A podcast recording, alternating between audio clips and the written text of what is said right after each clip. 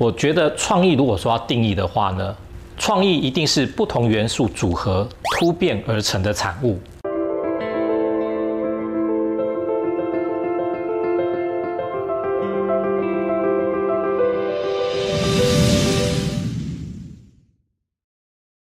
文青养成计划呢？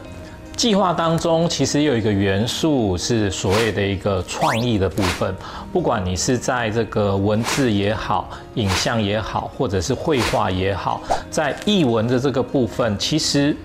创意的这件事情是非常重要的。那有的时候我们说没有灵感啊，长枯思竭啊，那如何去营造一个就是说，哎，今天突然之间有了灵感，然后灵犀一动，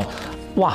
就是这个光，这是这个光的那种感觉哈。我们就有时候就是我们营造一些所谓的一个对的一个气氛、对的一个氛围的时候，自然而然那种所谓的文青养成就自然成型了。那自然成型的这个部分，就是所谓的它的创意点来临了。如果说我们要定义创意，啊，其实非常简单。你要怎么样生出这个创意呢？其实一定都是用不同的元素，有两个东西把它交织在一起之后，创造出了新的东西。哦，如果讲说创意是什么，我觉得创意如果说要定义的话呢，创意一定是不同元素组合突变而成的产物。这是我对创意的一个文字解释。你们从这个文字上面来讲的话，就可以去了解到了不同的元素。哦，什么叫做不同的元素呢？如果说以文字来说，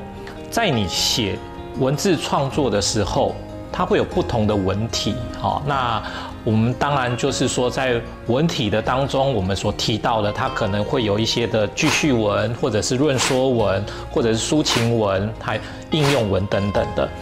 但你在写一个抒情文的当中，如果说从头到尾都是让人家觉得就是说啊，看了就想哭或怎么之类的，但是没有特别的一点这个所谓的深意，那这个东西大家就觉得就是说这不过是普通的一个抒情文而已嘛。那一样的一个记叙文，说明一件事情的来龙去脉，去跟人家去讲一件事情，讲完就好像是一个日记一样了。那就没有什么特别的意义了。所以，但如果是说这个记叙文当中有了所谓的这个论说文的论述在里面，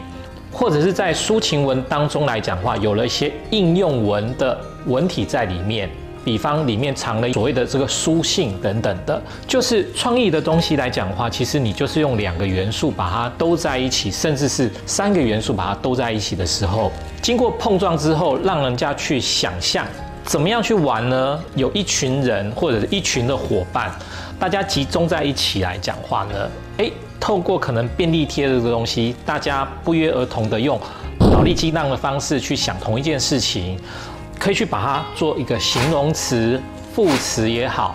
形容词跟名词之间搭在一起，会有漂亮的女生。如果今天这个漂亮的汽车，我们感觉上好像是很正常嘛。但如果说呢，这个漂亮、丑陋、可爱、刺激等等的这些元素，跟着所谓的女生、汽车、电视这些的不同的元素去交接的时候，哎，今天可能是一个丑陋的电视，或者是好笑的沙发。随便你可以发挥的一些名词跟形容词，把它都在一起，那你就自然而然去找到很多的一些创意的东西。呃，今天可以跟各位去讲，就是说这一点来讲的话，其实创意并不难。呃，也就是说，你不用去把这个所谓的一些灵感这些东西，好像你必须得要看了多少的书，然后旅游了多少的地点，然后游历了多少，然后如何如何，你一定要非常的丰富的经历，你才能够去